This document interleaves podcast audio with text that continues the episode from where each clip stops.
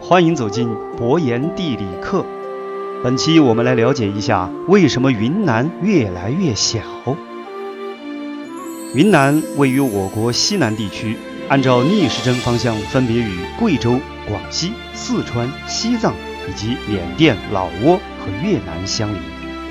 云南省是多山的省份，山地面积约占总面积的百分之八十八点六，地势整体呈西北高、东南低，有山必有水，多山的云南水资源极其丰富，地跨长江、珠江、澜沧江、怒江、沅江和大盈江六大水系，这在全国都是比较少见的。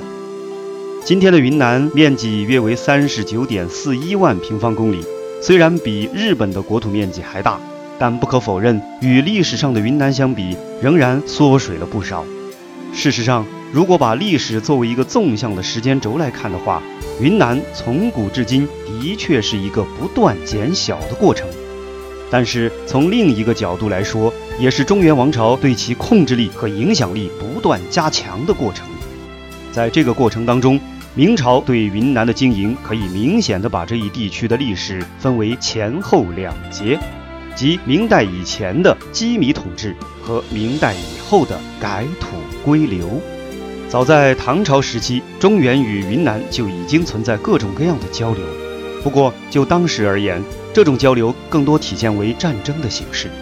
公元八世纪和九世纪之间，唐王朝与南诏国进行过三次战争。即使强盛如大唐，也无法彻底的征服南诏。从地形图上看，今天的云南和缅甸之间的横断山脉是区分两地的明显标志。而在唐朝时期，南诏的疆域远远不止今天云南的范围，其势力甚至翻越了横断山脉，进入到缅北高原。当然，由于横断山脉的存在，南诏对缅北的统治极为松散，很多时候都是鞭长莫及。进入宋朝以后，南诏被大理取代。不过，相比于前朝，大理对滇南和缅北的统治更加薄弱。尽管云南看起来比现代大了很多，但实际上有效管辖范围极其有限。而除了应对缅北地区不时的叛乱之外，大理在东南方向还要防备越南李朝的蚕食。在这一时期，尽管大理独立于宋朝的版图之外。但内忧外患丝毫不比中原王朝减轻了多少。最终终结这一切的是来自北方的蒙古人。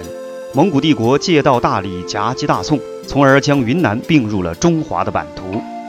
打败云南土著武装之后，远道而来的蒙古人仍然需要依靠当地盘根错节的势力来维持统治。因此，大理段氏摇身成为元朝的世袭大理总管。与蒙古人出任的云南王和梁王一起共治云南。尽管较唐宋而言，对当地的内政事务还有一定的发言权，但不可否认，此时千里之外的元王朝对云南依旧是以羁縻统治为主。以元朝在云南设立的八百宣慰司为例，虽然位列元朝的行政官署序列，但实质上却是一个独立的土著王国——兰纳王国。在元代的疆域中。云南行省不仅包括蒙古人直接统辖的区域，还包括了大量土司头人掌权的宣慰司，因而看似面积广大，但与后来的明朝相比，有着本质的不同。